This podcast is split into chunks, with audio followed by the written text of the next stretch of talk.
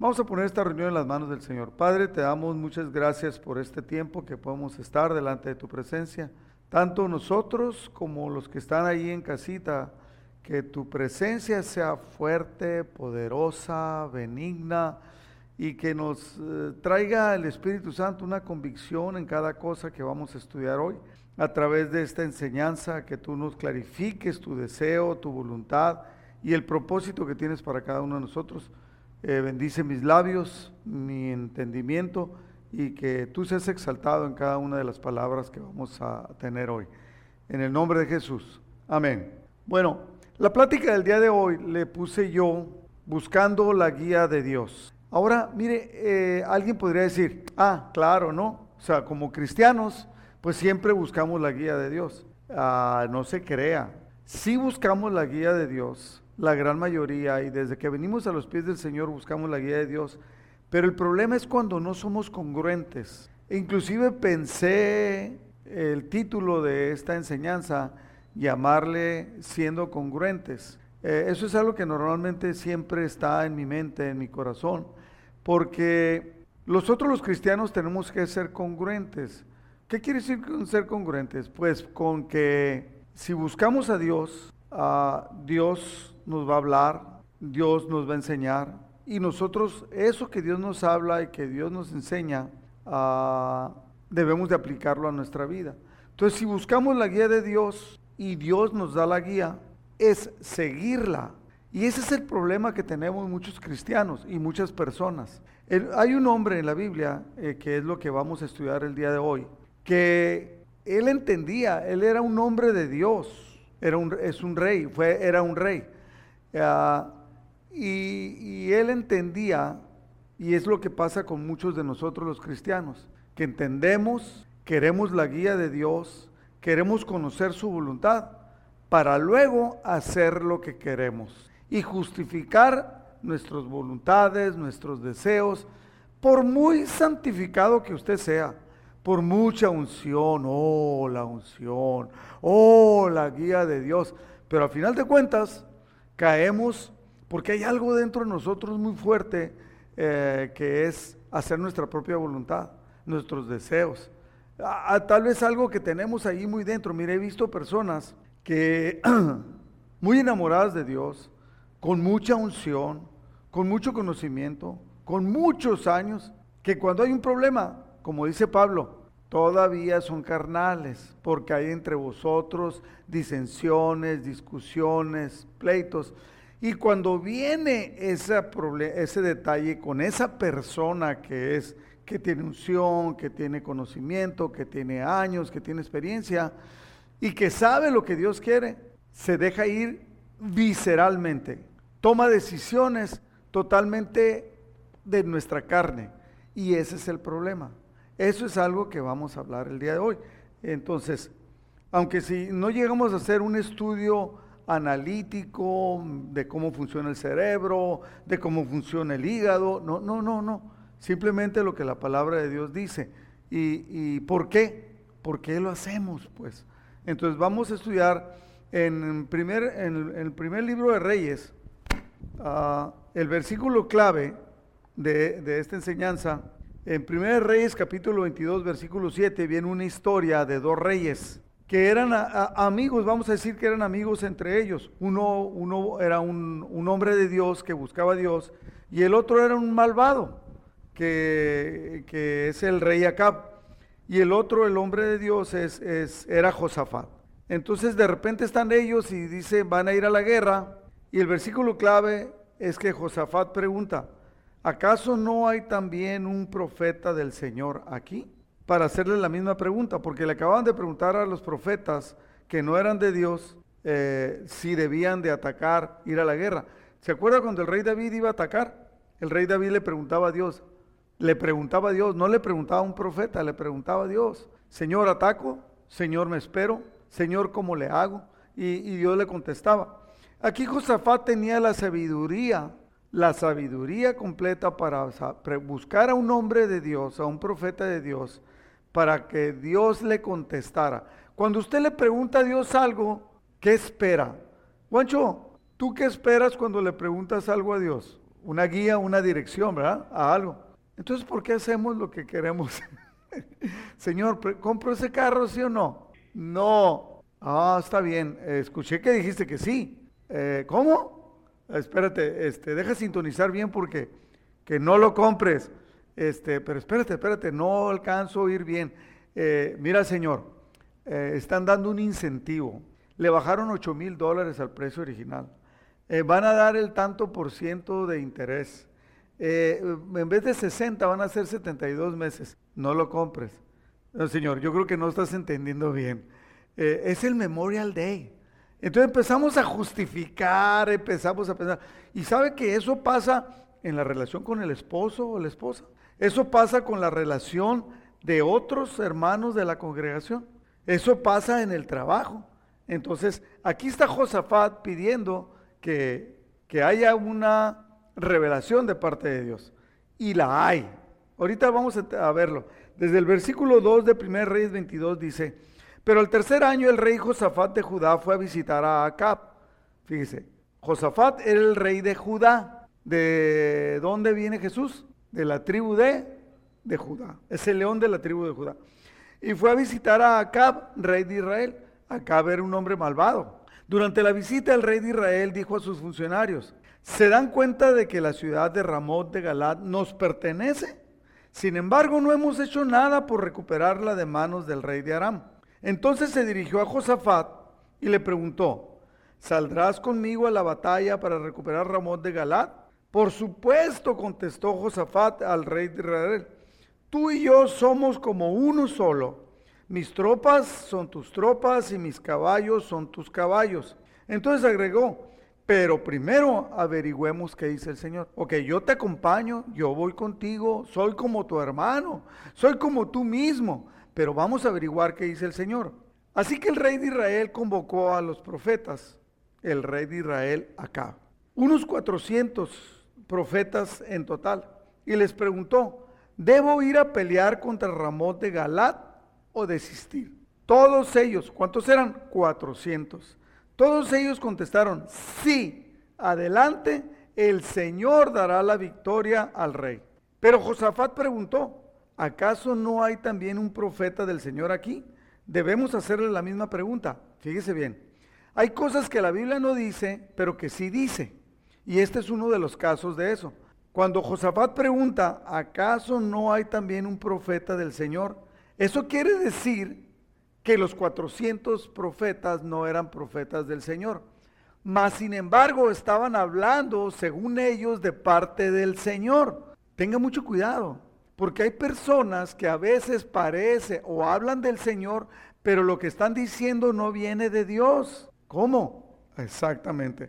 Y, entonces Josafat, que tiene la sabiduría, en ese momento tiene la sabiduría suficiente para, para discernir que esos hombres no eran profetas de Dios y que lo que estaban hablando no venía de Dios. Y le hace, debemos hacerle la misma pregunta. Versículo 8. El rey de Israel, fíjese la contestación que da Acab. El rey de Israel contestó a Josafat, hay un hombre, uno más que podría consultar al Señor por nosotros, pero lo detesto. Esas palabras vienen de un hombre malvado, de un hombre que no buscaba a Dios. Lo detesto. Nunca me profetiza nada bueno, solo desgracias. ¿Sabe que nosotros como pastores cuando predicamos, hay personas que no le caemos bien? Porque lo que decimos viene en la palabra de Dios, no es algo que estamos inventando el, que tiene amargura y hablas de que la palabra de Dios habla de la amargura, se enoja contra el, contra el pastor, pero no se enoja con Dios. El que está diciendo es Dios. Aquí eh, el, el, rey acá dice lo detesto. Nunca me profetiza nada bueno, solo desgracias, porque le, le profetiza lo que Dios dice. Y como él era un hombre malvado que caminaba afuera, entonces cuando nosotros hablamos de alguien que es rencoroso, la persona se enoja con nosotros. Pero yo no soy el que digo que, que, el problema, que el rencor es un problema, es Dios. Los mentirosos, que hay muchos, eh, ah, mentiras piadosas, dicen, se enojan con uno, pero no se deben enojar con uno porque yo no lo inventé. Viene en la palabra de Dios que la mentira es de Satanás. Y el que la usa está usando armas de Satanás. Tenga mucho cuidado. Bueno, Nunca me profetiza nada bueno, solo desgracias. Se llama Micaías, hijo de Imla. Y entonces Josafat le dice, un rey no debería hablar de esa manera. Respondió Josafat, porque Josafat entendía que debemos de tener consejeros. Y hay personas que quieren consejeros o gente que está a su lado que a todo lo que digas le hagan así. Sí, sí, sí. Sí, pastor, ¿cómo no? Oye, voy a hacer esto. Y lo que está diciendo que va a hacer es algo mal. Y los otros paleros dicen, sí, sí, sí, cómo no. Usted está lleno de sabiduría. Me hizo que me acordara de un señor que trabaja con alguien que le dice, qué bueno es usted. Qué bueno, usted sí es muy bonito. Bueno, esos son los de Toy Story, ¿no? Los monitos, esos, bueno. Y entonces le dice Josafat, escuchemos lo que tenga que decir. De modo que el rey de Israel llamó a uno de sus funcionarios y le dijo, rápido, trae a Micaías, hijo de Imla. Obviamente el funcionario sabía si lo mandaban traer, sabía para qué lo mandaban traer, porque le iban a hacer una pregunta. El rey Acab de Israel y Josafat, rey de Judá, vestidos con sus vestiduras reales, estaban sentados en sus respectivos tronos en el campo de trillar que está cerca de la puerta de Samaria. Todos los profetas de Acab profetizaban ahí delante de ellos. Uno de los profetas llamados Edequías, como que era principal de ellos, hijo de que Enana, hizo unos cuernos de hierro y proclamó, esto dice el Señor, con estos cuernos cornearás a los arameos hasta matarlos. Todos los demás profetas estaban de acuerdo, los 399 estaban de acuerdo. Sí, decían, sube a Ramón de Galad y saldrás vencedor porque el Señor dará la victoria al rey. Fíjese bien, profetas que no eran de Dios, hablando, diciendo, sí, el Señor va a dar la victoria al rey, cosa que era mentira. Mientras tanto, el mensajero que había ido a buscar a Micaías le dijo, mira, mira Micaías, todos los profetas le prometen victoria al rey. Ponte tú también de acuerdo con ellos y asegúrale que saldrá vencedor. Pero Micaías respondió, tan cierto que como que el Señor vive, solo diré lo que el Señor me... Cuando Micaías se presentó ante el rey, Acab le preguntó, Micaías, ¿debemos ir a pelear contra Ramón de Galat o desistir? O sea, o no ir. Micaías le respondió con sarcasmo. ¿Sabe lo que es el sarcasmo? Como una burlita así, dejo de que, sí, claro. Oye, eh, estoy guapo. Claro, no hay nadie más guapo que tú. Oye, soy sabio tengo sabiduría. Claro, no hay nadie tan sabio como tú. Eso es sarcasmo. Ah, sí, claro. Sube, le dice con sarcasmo. Sube y saldrás vencedor porque el Señor dará la victoria al rey. Eso es lo que los demás le decías. Pero el rey notó que, le estaba haciendo, que estaba siendo sarcástico. El rey le respondió con dureza. ¿Cuántas veces tengo que exigirte que solo me digas la verdad cuando hables de parte del Señor? Esto, lo que le digo que la Biblia dice, algo que no dice, esto me dice a mí que muchas veces Micaías era sarcástico cuando hablaba con el rey. ¿Por qué? Porque él le decía cosas que el rey quería oír, burlándose, porque lo que él le profetizaba no le agradaba a Dios.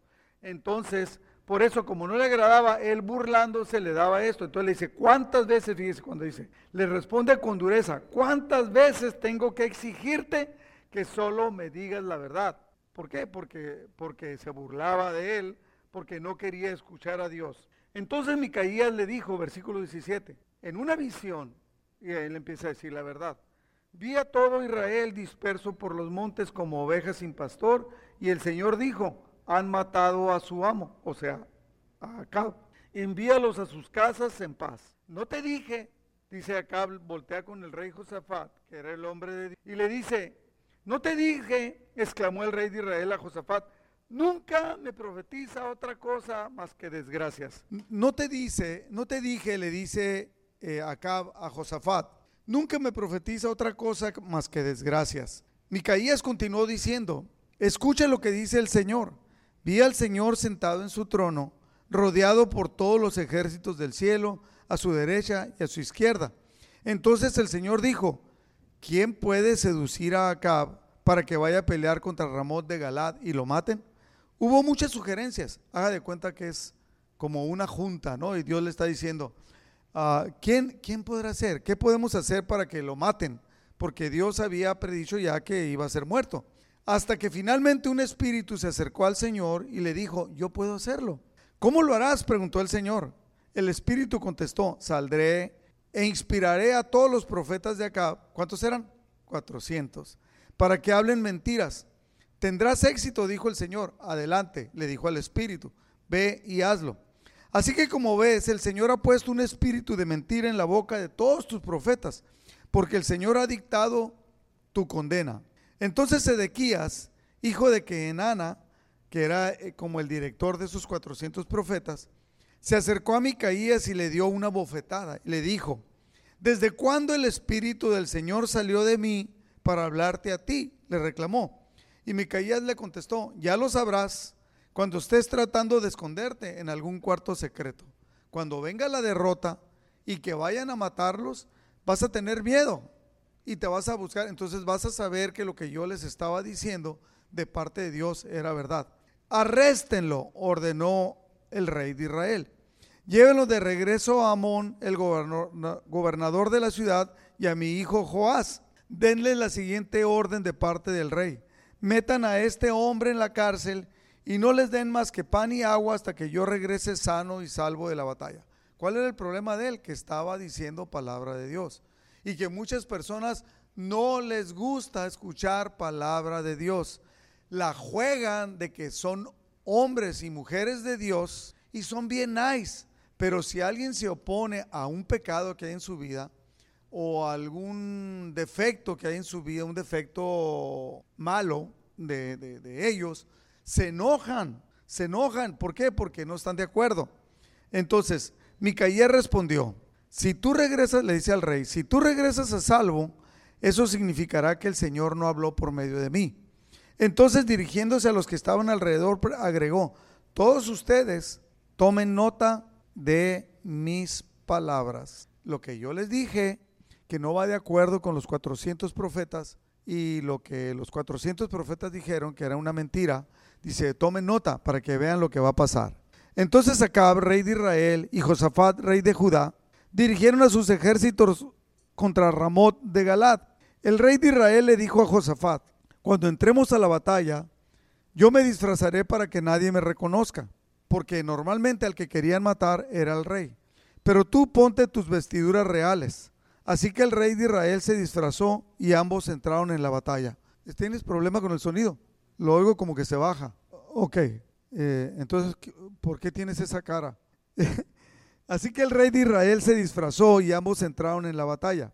Mientras tanto, el rey de Aram había dado las siguientes órdenes a sus 32 comandantes de carros de guerra, que eran los que iban a pelear contra ellos. Ataquen solo al rey de Israel, no pierdan tiempo con nadie más. Entonces, cuando los comandantes arameos de los carros vieron a Josafat en sus vestiduras reales, comenzaron a perseguirlo pensando que era el rey. Allí está el rey de Israel, gritaba. Pero cuando Josafat gritó, los comandantes de los carros se dieron cuenta de que no era el rey de Israel y entonces dejaron de perseguirlo. Sin embargo, un soldado arameo disparó una flecha al azar hacia las tropas israelitas e hirió al rey de Israel entre las uniones de su armadura. Da la vuelta y sácame de aquí, dijo Acab entre quejas y gemidos al conductor de su carro estoy gravemente herido. La encarnizada batalla se prolongó todo ese día y el rey permaneció erguido en su carro frente a los arameos. La sangre de su herida corría hasta llegar al piso del carro y al atardecer murió. Justo cuando se ponía el sol, este clamor recorrió las filas israelitas. Estamos perdidos, sálvese quien pueda. Así que el rey murió, o sea, el rey Acab, y llevaron su cuerpo a Samaria donde lo enterraron. Después lavaron su carro junto al estanque de Samaria y llegaron los perros y lambieron su sangre en el lugar donde se bañaban las prostitutas, tal como el Señor lo había anunciado.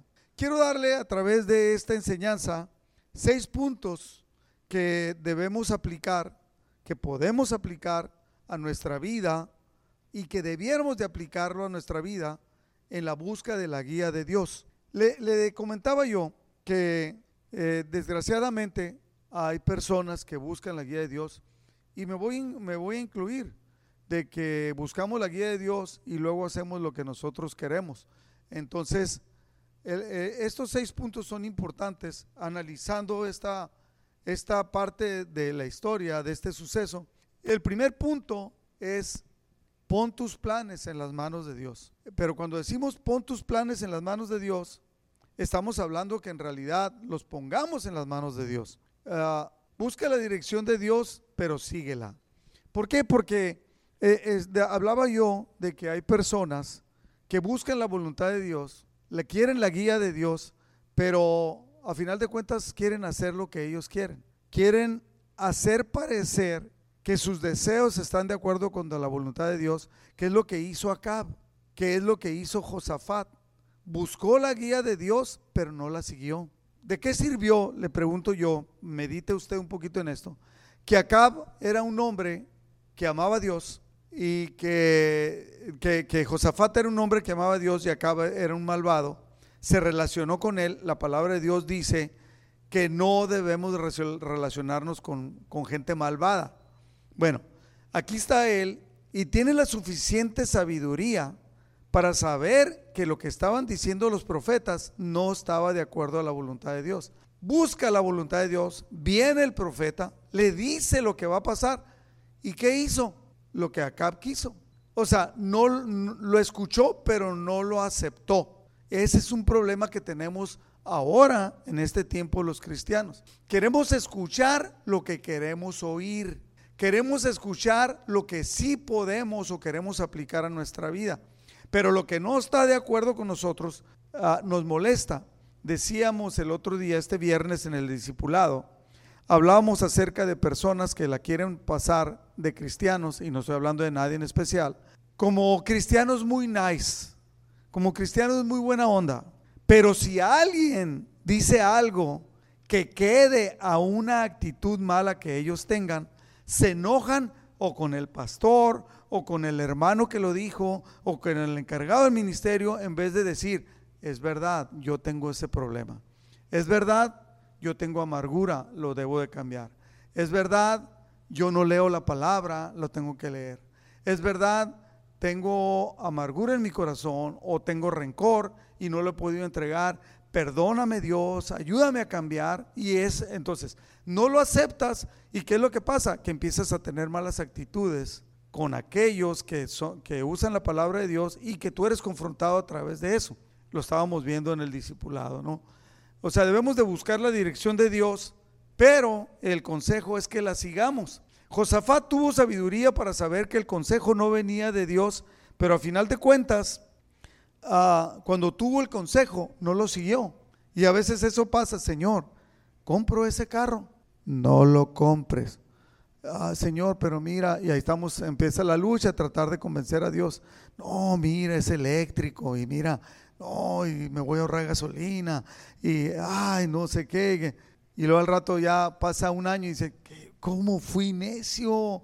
Estoy metido en problemas. Eh, voy a tratar de regresar el carro y no lo puedo regresar y estás metido. Y Dios no va a hacer esta rienda. Dice, ¿te acuerdas que te dije? ¿Te acuerdas? Oye, esa relación, eh, te dije, mire, he visto muchachas que se casan con un hombre que no debían de haberse casado. Dios les dijo que no y después es un desastre su vida y luego se divorcian y luego tienen problemas, y lo, pero Dios les dijo que no. En México he visto muchas historias de muchas mujeres que tienen novios golpeadores, violentos, se casan con ellos y después, ¿cómo cree que son? Pues son esposos violentos, golpeadores, y, y, luego tienen rencor toda su vida, y luego tienen o las matan. Muchas personas, muchas mujeres dicen, Está la mamá llorando y si yo le decía que no se juntara con ese hombre, que era muy violento, desde que eran novios, desde 17 años, ya las golpeaban siendo novias. Entonces, pero Dios les dice, no te metas. De alguna manera Dios nos hace ver, no te metas.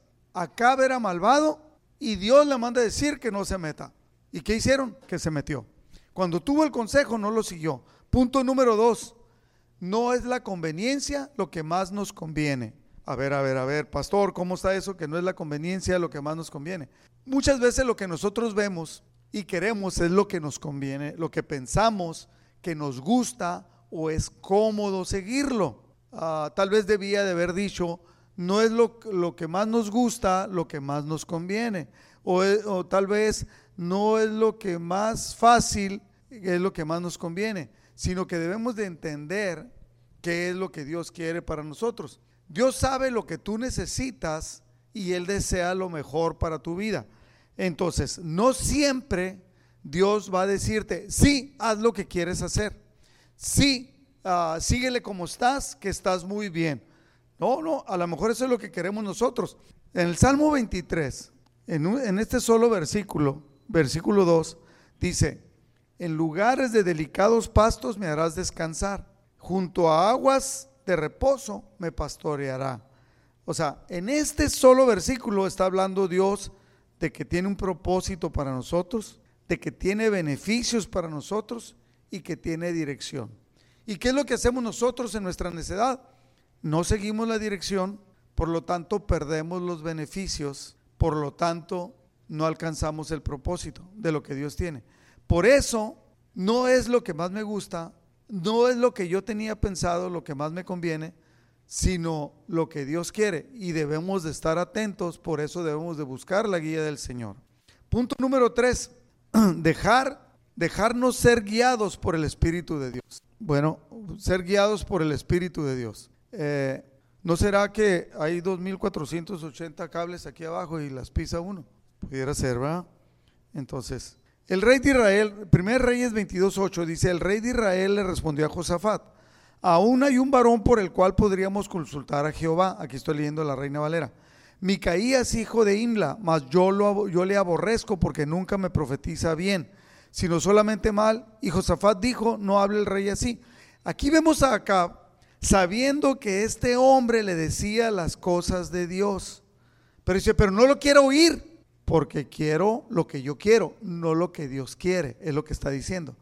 O sea, nunca me dice nada. Entonces hay personas que no quieren escucharte hablar, que no quieren relacionarse conmigo, que no quieren relacionarse contigo. ¿Por qué? Porque si tú hablas con ellos, los vas a confrontar y les vas a decir, no debes de hacer esto, no debes de hacer esto otro. La palabra de Dios dice. Eh, mientras tanto, el mensajero que había ido a buscar a Micaías le dijo, mira, todos los profetas le prometen victoria al rey. Ponte tú también de acuerdo con ellos y asegúrale que saldrá vencedor. Haz de cuenta que viene y me dice, oye, te voy a llevar a hablar con mi esposa, pero por favor, ella quiere oír esto, dile esto, no le digas lo que dice la palabra de Dios. Eh, espérate, yo tengo que decir lo que dice la palabra de Dios. Y esto me lleva, una vez un, hombre eh, estaba haciendo algo que él tenía dudas que fuera esto que estaba haciendo, estaba participando en una actividad, que fuera de Dios. Y habló conmigo y me dijo, pastor, quiero saber si esto que estoy haciendo está bien o está mal.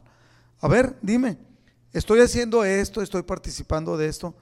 Y le dije, mira, antes de decirte lo que yo pienso, te voy a decir lo que dice la palabra de Dios. Y la palabra de Dios dice muy claro. Dice que esto no lo hagas porque esto... Dice que en esto no participes porque trae estas consecuencias. Y dice que si participas, te va a pasar esto, esto y esto. Dime tú ahora qué entiendes si debes de pasar. Lo que yo entiendo es que no debes de participar. Te debes de arrepentir de lo que ya hiciste y ya no participar de eso. Dijo, ok, ¿te queda claro? Me dijo, sí, ya me voy porque tengo cita en esa actividad. Dije yo, ¿para qué me pregunta? Si de todos modos va a hacer lo que quiere. Ese es el punto número tres, de ser guiados por el Espíritu de Dios. La palabra de Dios te va a hablar y el Espíritu Santo te va a hacer con, eh, eh, te va a hacer entender lo que Él quiere. Entonces, Micaía respondió con mucha sabiduría, este profeta de Dios, tan cierto como que el Señor vive, solo diré lo que el Señor me indique. Punto número, en el mismo tres, aquí hay una parte que, que contrario a lo que Josafat hizo, que Dios les dijo que no fuera y de todos modos fue. Acab también escuchó la profecía que no fuera y de todos fue. En Hechos capítulo 16, versículo 6, dice, luego Pablo y Silas viajaron por la región de Frigia y Galacia, porque el Espíritu Santo les había impedido, fíjese bien, el Espíritu Santo les había impedido que predicaran la palabra en la provincia de Asia en ese tiempo. No dice cómo, nunca a la palabra de Dios no dice cómo se los impidió. Ellos eran sensibles a la guía del Espíritu Santo, eran sensibles y la seguían. Entonces, cuando tal vez les dijo, tal vez en una reunión, nunca dice cómo, o tal vez los hizo sentir.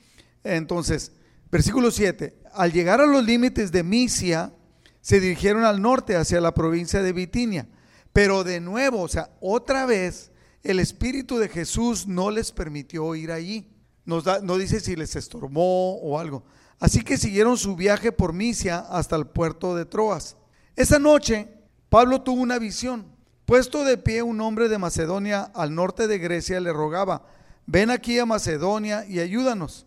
Entonces decidimos salir de inmediato hacia Macedonia después de haber llegado a la conclusión de que Dios nos llamaba a predicar la buena noticia allí.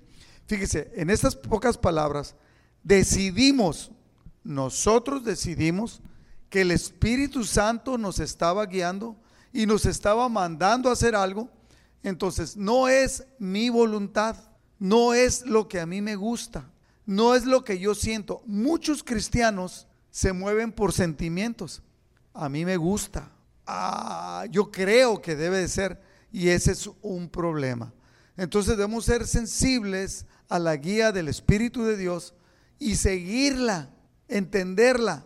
Punto número cuatro, entender esto, que no, las cosas de Dios no son por mayoría, o sea, no es por mayoría.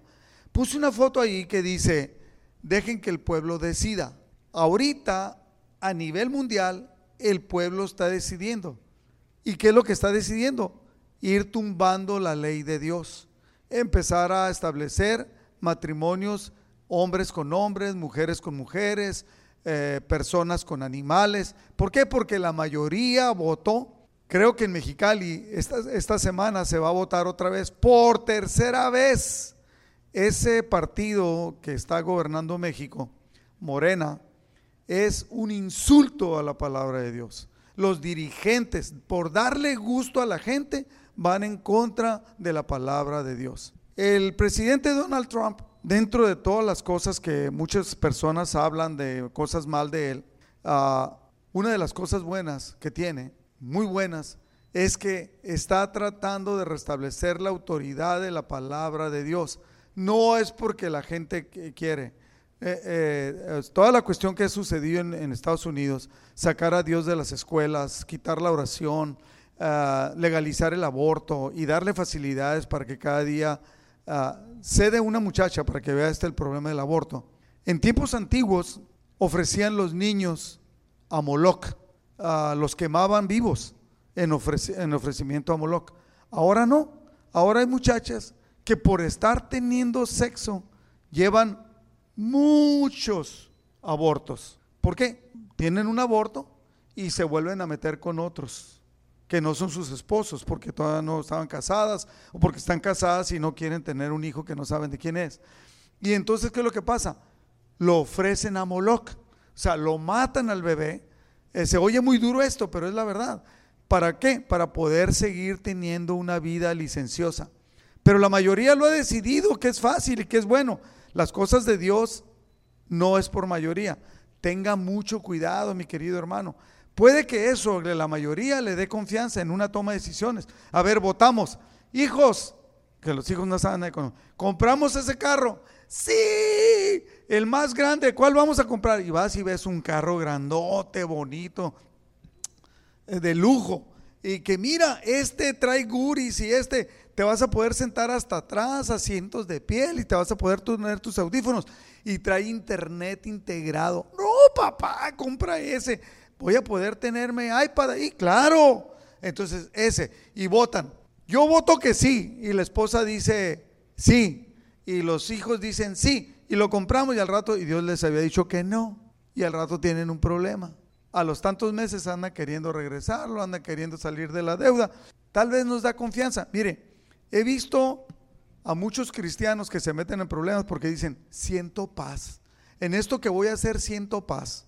Eh, pues tampoco, eso no es, ¿no? Número 5, punto número 5, el disfraz no cambia tu realidad. ¿Cómo, cómo, cómo? ¿Se acuerda que Josafat, eh, Acab se disfrazó de Josafat y Josafat se disfrazó de Acab? Pero, aunque empezaron a corretear a Josafat pensando que era el rey de Israel, cuando se dieron cuenta que no era, lo, lo dejó. Y de todos modos, eh, Acab resultó muerto por una flecha lanzada al azar. Mucho cuidado, no te engañes, No porque te engañes de las cosas cambias, que te engañes a ti, te engañas a ti mismo. O sea, tenemos un problema nosotros como seres humanos cuando contamos con lo que no tenemos. O sea, lo que se llama hacer cuentas alegres. ¿Sabes lo que es hacer cuentas alegres? Pensar que todo te va a salir bien, que todo esto, que todo bueno. También cuando los demás son base de nuestras decisiones. Yo he dicho mucho dentro de la situación como esposos, que nosotros debemos de cuidar a nuestras esposas, aún de ellas mismas.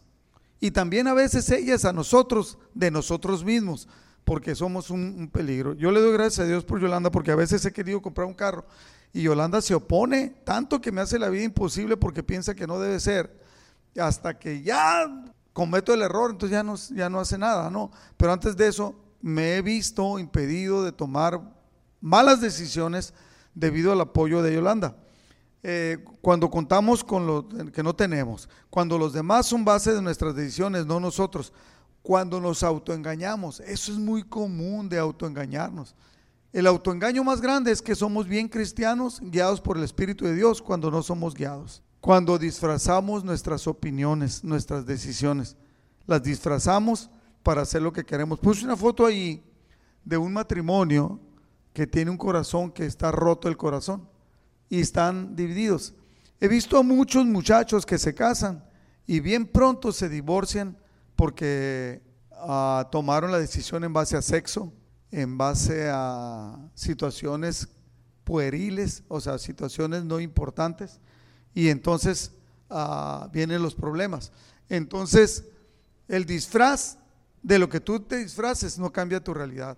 Si tú te disfrazas de ser sabio, pero no lo eres, vas a tener malas decisiones. Si tú, tú, tú te puedes disfrazar de rico, pero siempre he dicho que ni la pobreza ni la riqueza se pueden esconder. Usted mire a alguien que es pobre, trae un carro gastado, usado, trae llantas bien lisas, pues no puede comprar otras.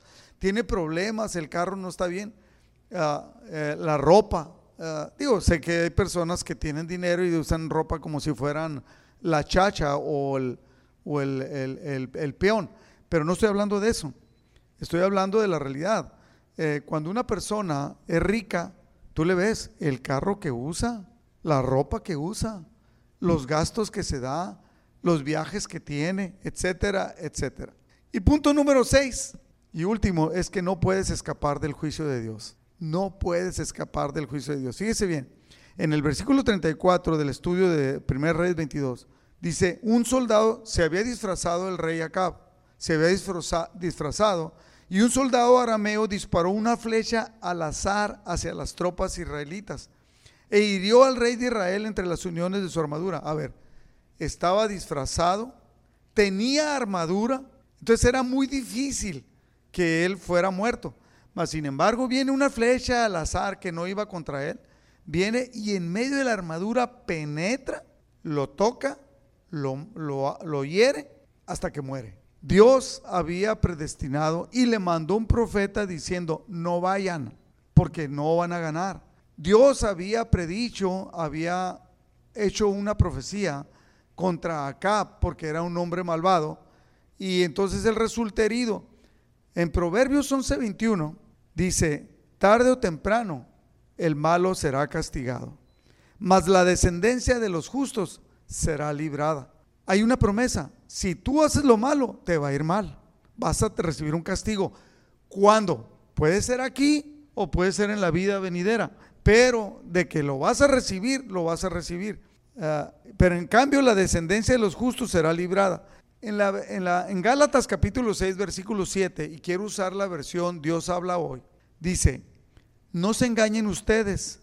Nadie puede burlarse de Dios. Lo que se siembra, se cosecha. He dicho yo, he usado varias veces esta expresión, que Dios no tiene cómplices.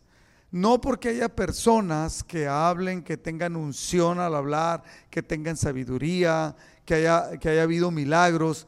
Estos profetas, los 400, estaban dando una profecía falsa de parte de Dios según ellos, pero estaban mintiendo, estaban equivocados. Hay personas que pueden creer que sirven a Dios y se sirven a sí mismos. Por eso Jesús dice, apartados de mí. Fíjese bien esto, personas que hemos amado, que, que, eh, que hablan de Dios, que Dios hace milagros o, que han pasado milagros a través del ministerio de estas personas. Eh, estoy hablando porque conocí personas así y que terminaron cayendo en sexualidad equivocada. Está lleno de historias de sacerdotes católicos, de prelados, o sea, autoridades de la Iglesia Católica que han caído metiéndose en mujeres, violando niños, etcétera. Me quedé impresionado esta semana que miré que a, este apóstol de la luz del mundo que tienen preso acá en Estados Unidos, una de sus muchachas, de su, de su cuerpo de seguidores, pero de servidores de él, como una secretaria que tenía, acaba de declarar ella, confesó, que ella era una de las que le conseguía niños y niñas, uh, convencía a los padres para poder que se metieran con él. Y dice ella, inclusive ella llegó a grabarlos y a subirlos a los sitios que ellos les gustaba tener. Me quedo horrorizado, porque este hombre cuando estaba ella diciendo esto, este hombre tenía la Biblia en la mano, predicando ante miles de personas. Por eso Jesucristo dice, nunca los conocí. Señor, en tu nombre echamos demonios, en tu nombre hicimos milagros, predicamos con unción y Jesucristo les dice, nunca, el que está diciendo eso es Jesús, nunca los conocí hacedores de maldad. Así que cada uno de nosotros debemos de tener mucho cuidado porque estamos haciendo las cosas. Yo debo de tener mucho cuidado. De, de, de, Dios no tiene cómplices. No hay tal cosa de que, hombre, Rodrigo, haz las cosas, no le hace que estén mal.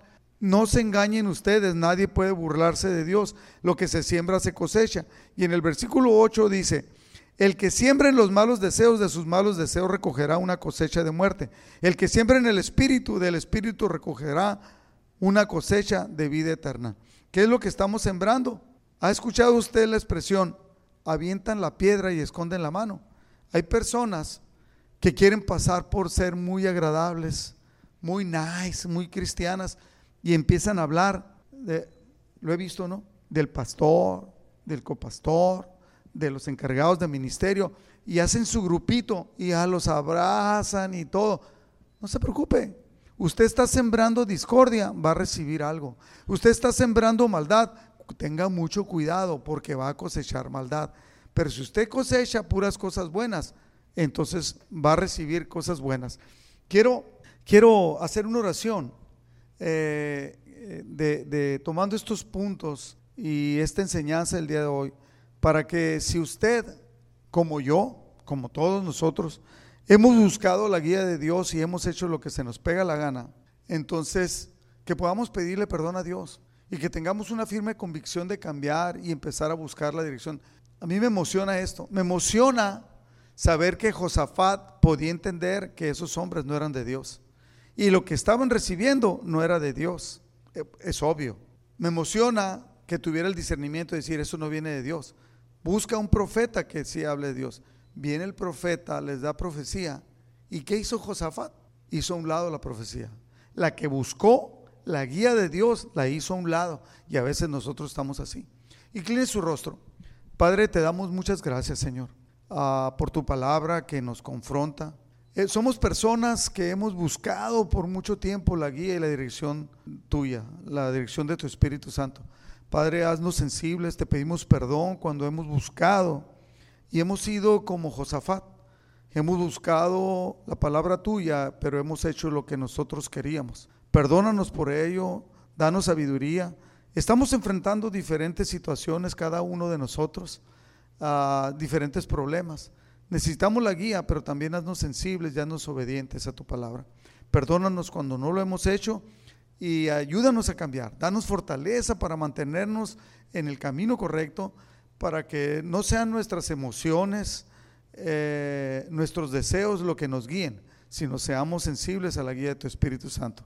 Te lo pedimos, Padre, en el nombre de Jesús. Y la segunda oración quiero, tal vez haya personas que no han aceptado a Cristo como su Salvador, que la palabra de Dios dice claramente Jesucristo es el único que ha dicho en toda la historia del mundo eh, que Él es el único camino al Padre. Nadie va al Padre si no es a través de mí. Es el camino, la verdad y la vida. Y la palabra de Dios habla en el libro de Romanos capítulo 10. Habla acerca de que sea cual sea la Biblia que leas, tú debes aceptar a Cristo como tu Salvador. Recibirlo en tu corazón y, y declararlo públicamente. Entonces quiero acompañarle, si usted nunca ha recibido a Cristo como su Salvador, que repita conmigo, es simplemente a través de una sencilla oración, pero en un deseo total del corazón.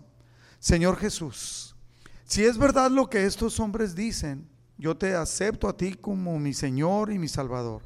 Te entrego mi vida. Te pido perdón por cada situación, cada pecado que ha habido en mi vida y que he vivido de manera equivocada. Y llévame a vivir como tú deseas que viva. Ven y entra a mi corazón. Te reconozco como mi Señor y mi Salvador. Yo quiero llegar al Padre. Y si es a través de ti, te acepto como mi Señor y mi Salvador. Gracias Señor por darnos a tu Hijo Jesucristo para hacer el camino, la verdad y la vida. Te, damos, te doy gracias en el nombre de Jesús.